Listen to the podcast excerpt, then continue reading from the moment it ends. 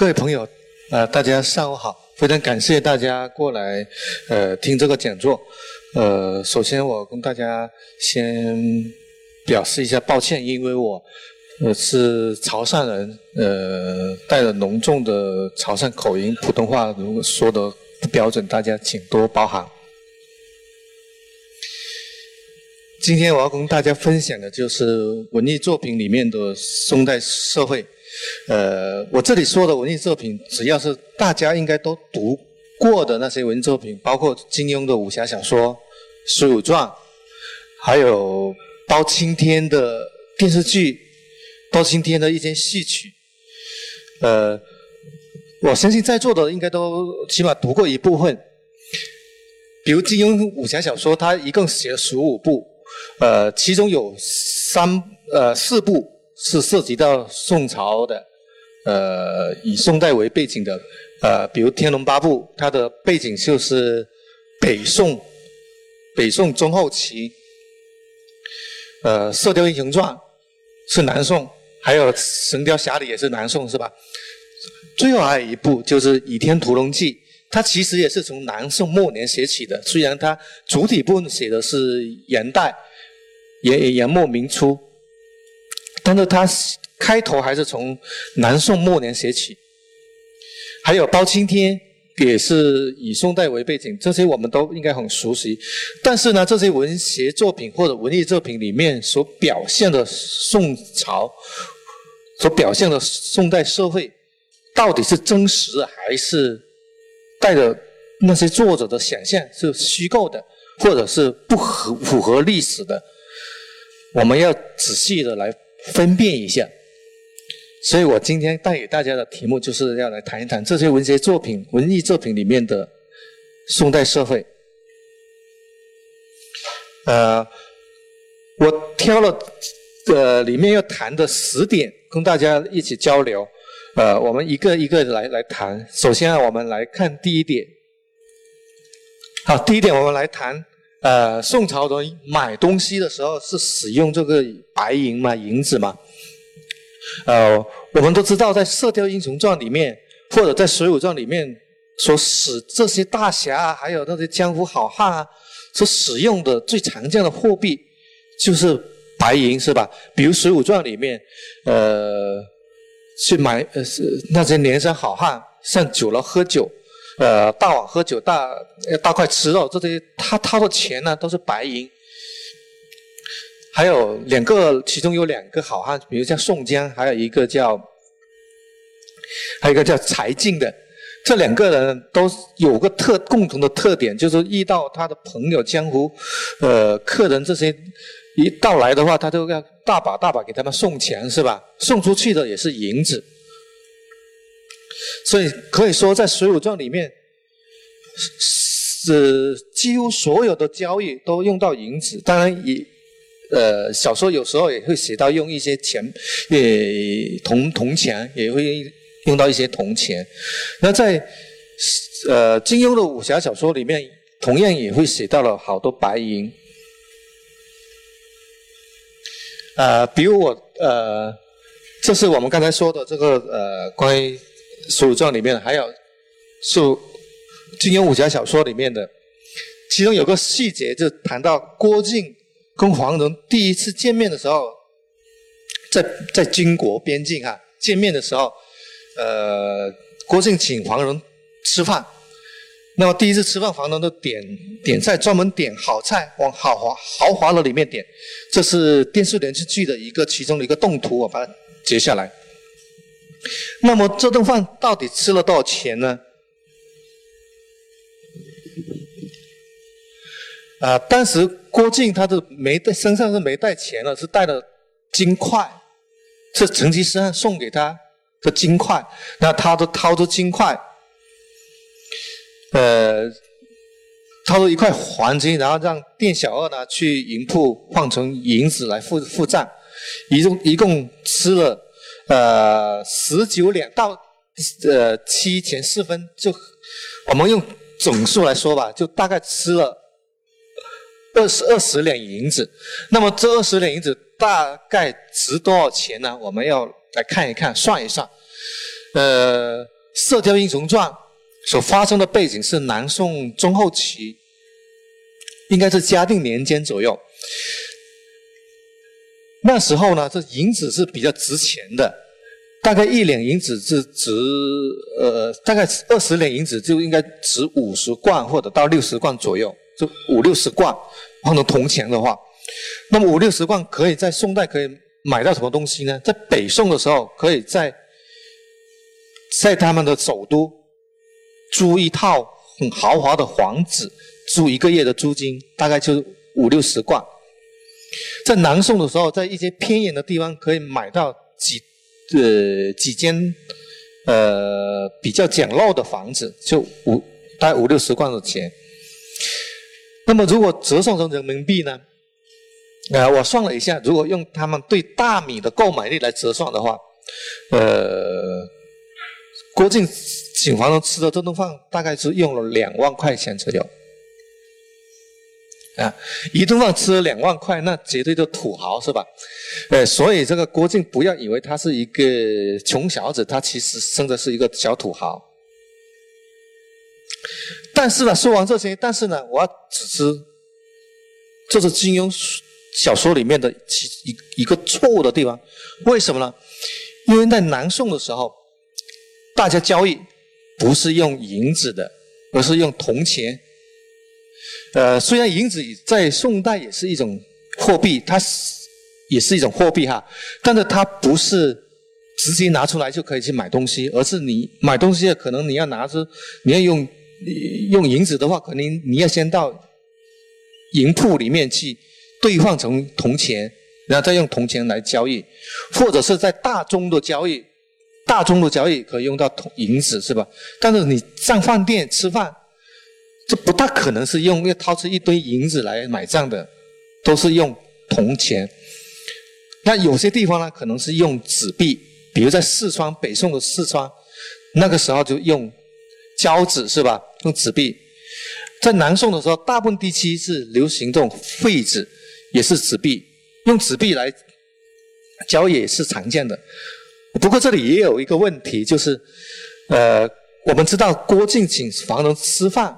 的地点是在金国里面，应该是在张家口，那个那估计在那个地方。呃，那个时候是属于金国的管辖的。那金国使用的货币到底是不是银子呢？它通用的日常所用的货币也不是银子，也不是白银，而是而是什么呢？呃，金国在建国之前。它属于拟真部落的时候，那时候他们经济是非常落后的，几乎是没有什么货币，日常的交易都是以物换物。就你，比如我用你的布换你的稻米之类之类类似这种以物，非常落后的。那他占了中原之后，才使用了宋钱、宋朝的一些铜钱，用宋朝的铜钱，然后学习了宋朝发行纸币的一些做法。所以在金国那个时，呃，在南宋那个时候，金国的。境内上酒楼吃饭也是使用，呃，一般来说啊，也是使用铜钱或者使用它的纸币。所以这里我我想说的是，武侠小说这个细节的呃描写其实是不符合历史历史的。当然，我的目的也不是要纠正呃金庸的一些错漏，是吧？因为小说毕竟是虚构的。那么我为什么要说这些？只要是借这个由头，供大家展示一些历史上真实的一些信息。《水浒传》里面大量使用白银的这种呃这种描述呢，其实也是不符合历史的。之所以会这样子，是因为写《水浒传》的人他是明朝人，明朝到了明朝。才大量的使用这个银子，把白银作为货币。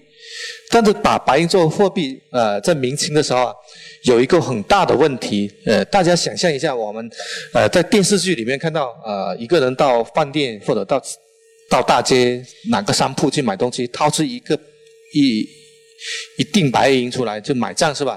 好像非常的潇洒，很很拉风。但是在历史上呢，真实的历史是，呃，如果我们回到明清的时候，就会发现用白银来结账是非常的麻烦的。呃，首先你每一次交易，你拿出白银出来，它要，因为明清的时候，白银是作为一个称量货币出现。什么叫称量货币？就是以银子要称一下重量，以它具体多重来计算它的价值的，跟我们现在所看到的这种铜呃这种银币，跟外国通行的这种银币是不一样的。银币是是固定面值的。是不用你曾经去称，但是明清时候的白银呢，每一次交易你必须要称一次，到底这个银子多多重，不但要称，而且要验一下它的成色，因为有些银子它是纯的，有些可能是不那么纯，就像我们现在的银子有九九银啊，呃四个九的银啊，是吧？所以它的纯色是不不同的，只要验一下，所以每一次交易要。称一下验一下很麻烦，所以有当时明呃晚明的时候，有些外国人已经来到中国了，看到中国这种交易情况，就感到比比较奇怪，他就呃用有些夸张的这种语气来说，说每个中国人出门进出门在外都要带一把剪刀，带一个秤子，一杆秤子。为什么？因为他们交易的时候要用剪刀剪掉一剪下银子来付账，那付账的时候还要再称一下。虽然他们做的很熟练了，但是每一次这么交易是的确很麻烦的。呃，但是在宋代的时候呢，交易是用铜钱，铜钱是一枚一枚、一贯一贯的，是是不用重新创，呃，不用重新称。这是呃省掉了这些要重新称啊，重新呃验它的成色的这些麻烦。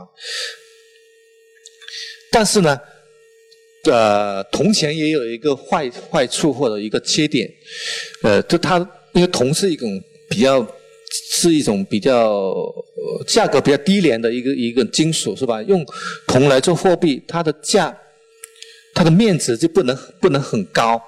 呃，你大宗交易的话。如果用铜钱来来支付的话，那就非常麻烦。比如你要买，打个打个比方哈，我随便举个例子。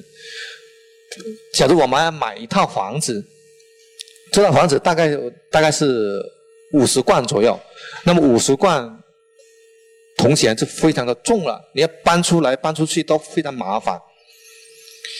幸亏呢，这在宋代呢，这已经有了这种纸币的这种。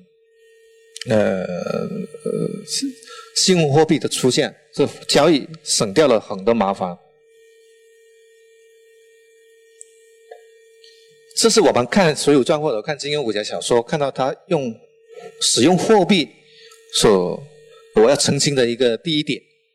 接下来我们看第二点。呃。刚才说到这里，呃，我们说到这里之后，可能有一些朋友他心里可能会是有一个疑问，呃，你刚才说说到明朝，呃，日常交易用白银很麻烦，那么他们不会用银票吗？我们看电视剧不是经常可以看到，呃，他们买东西或者呃做起送，比如送礼哈，他都从怀里掏出一大叠的银票，是吧？呃，包括呃，金武武侠小说里面也提到银票，那就是在《鹿鼎记》里面的韦小宝。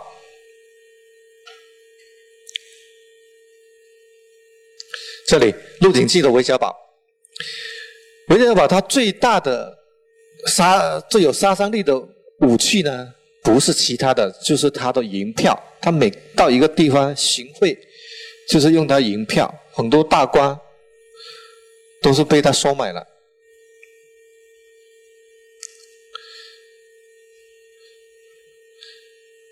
然后在一些戏曲里面也会提到银票，比如现在呃大家都听过的故事《秦香莲陈世美》这个呃这个故事里面，这其中就包青天，我们我小时候所看过的港台拍的包青天里面其中的一个截屏，说的都秦香莲去告状，然后太后呢就让他不要告了，我就送你一笔钱吧。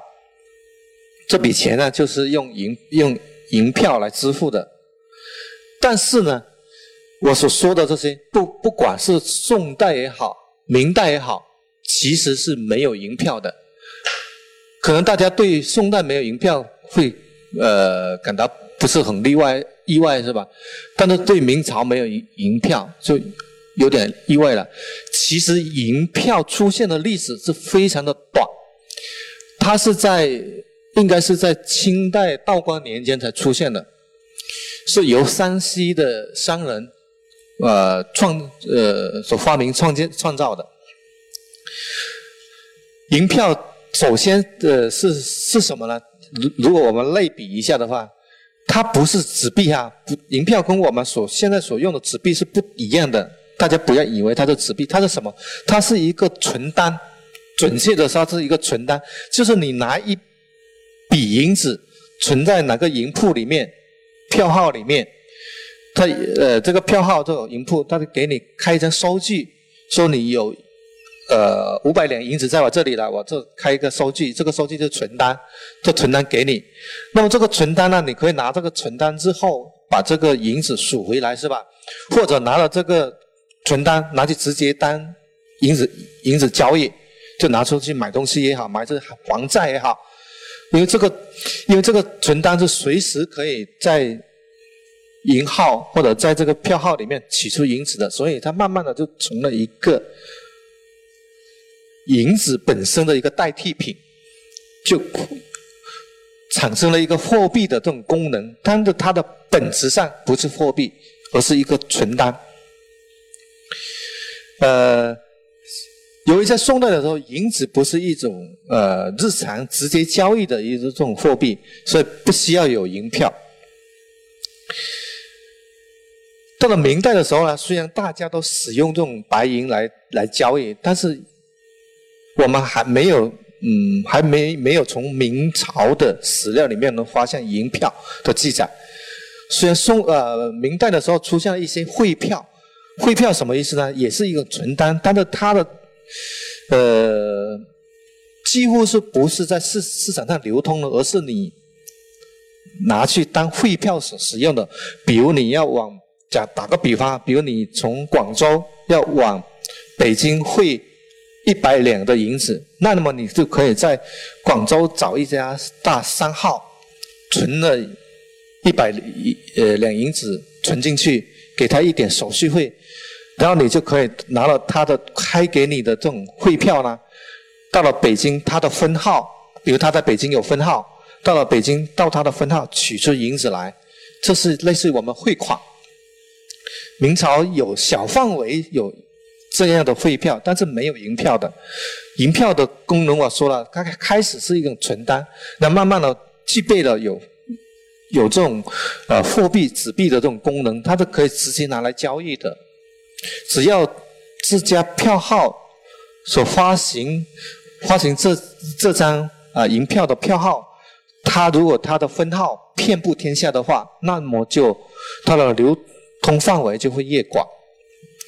票号最早的票号，第一家票号就在道光年间出现了。它一开始是不是经营银票的，不是经营什么？经营颜料。它在天津有呃。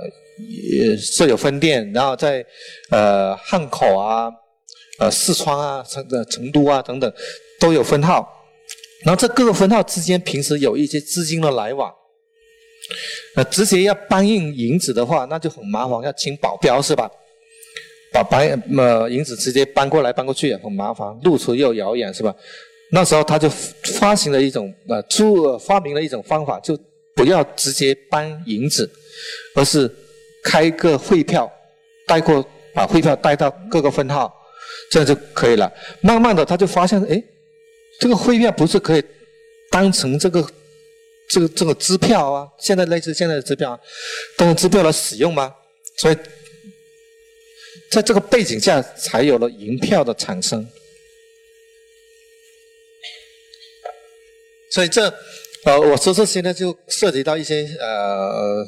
货币史的一些真实的历史信息，呃，我们在文艺作品里面，不管是金庸的武侠小说还是《水浒传》，看到的，呃，基本上是不符合历史的。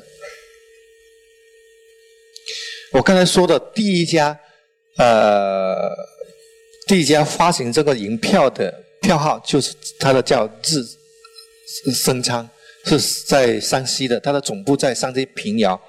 呃，晚清的时候，呃，山西平遥就汇集了非常多的这种票号的总部，就类似有点像现在美国的华尔街。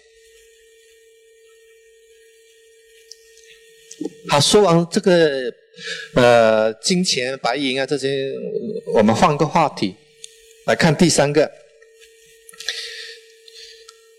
谈的是呃，乔峰的胸口有一个狼头刺青吗？刺青是什么意思？就纹身哈。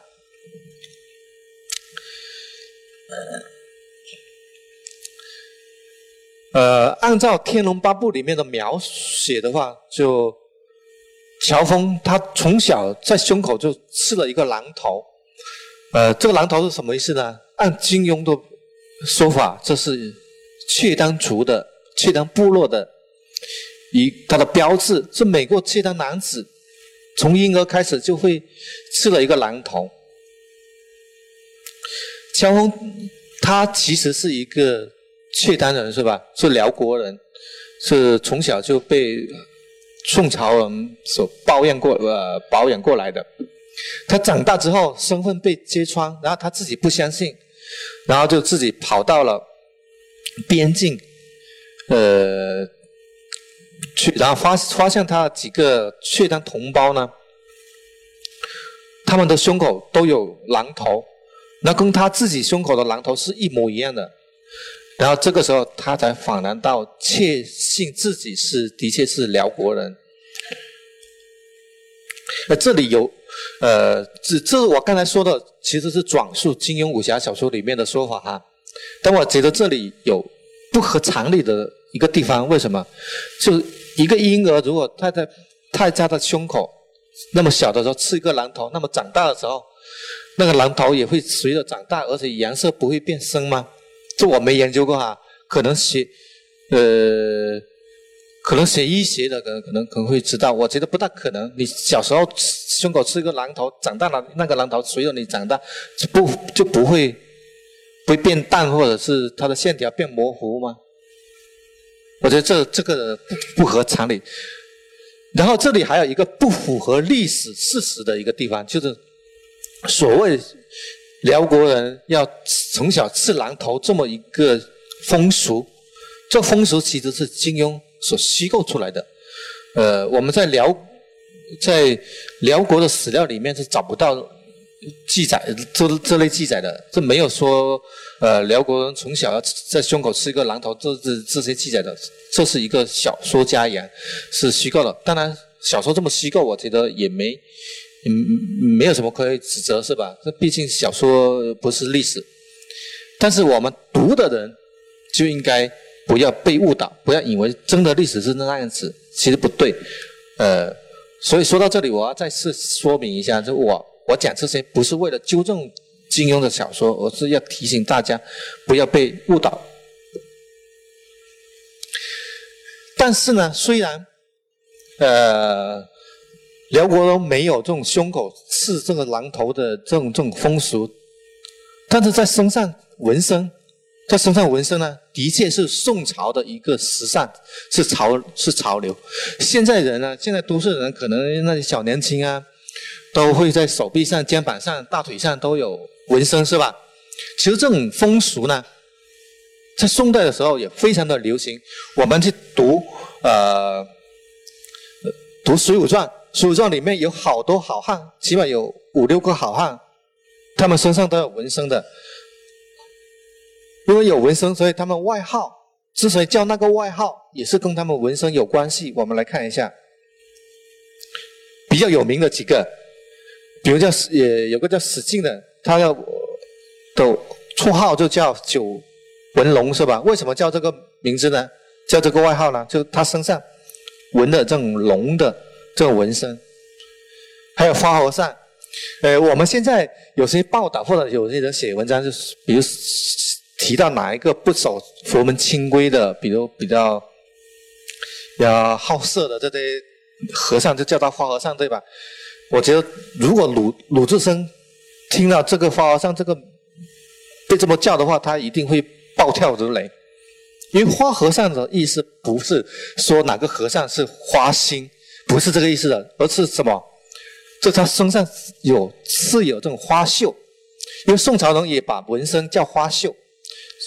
因为鲁智深他身上有纹身，所以他当了和尚之后就被叫被叫成花和尚，跟他是不是花心毫无关系。那身上的花绣或者身上的纹身最最惊艳的一个连山好汉呢，就是燕青。他身上的听说，这按小说的描写的话，就非常的漂亮，连呃京京城里面的头牌呃歌剧李师师都忍不住想要去看一看。除了我前面所说的几个比较有名的好汉之外，还有几个不是有很有名的，他们也有纹身，比如叫呃王小王小五，他的胸口就纹了一个豹子，还有杨雄身上也有纹身，呃，这个好汉他的纹身在哪里呢？呃，他的在大在小腿上纹的呃，按小说的说法。就纹了夜叉，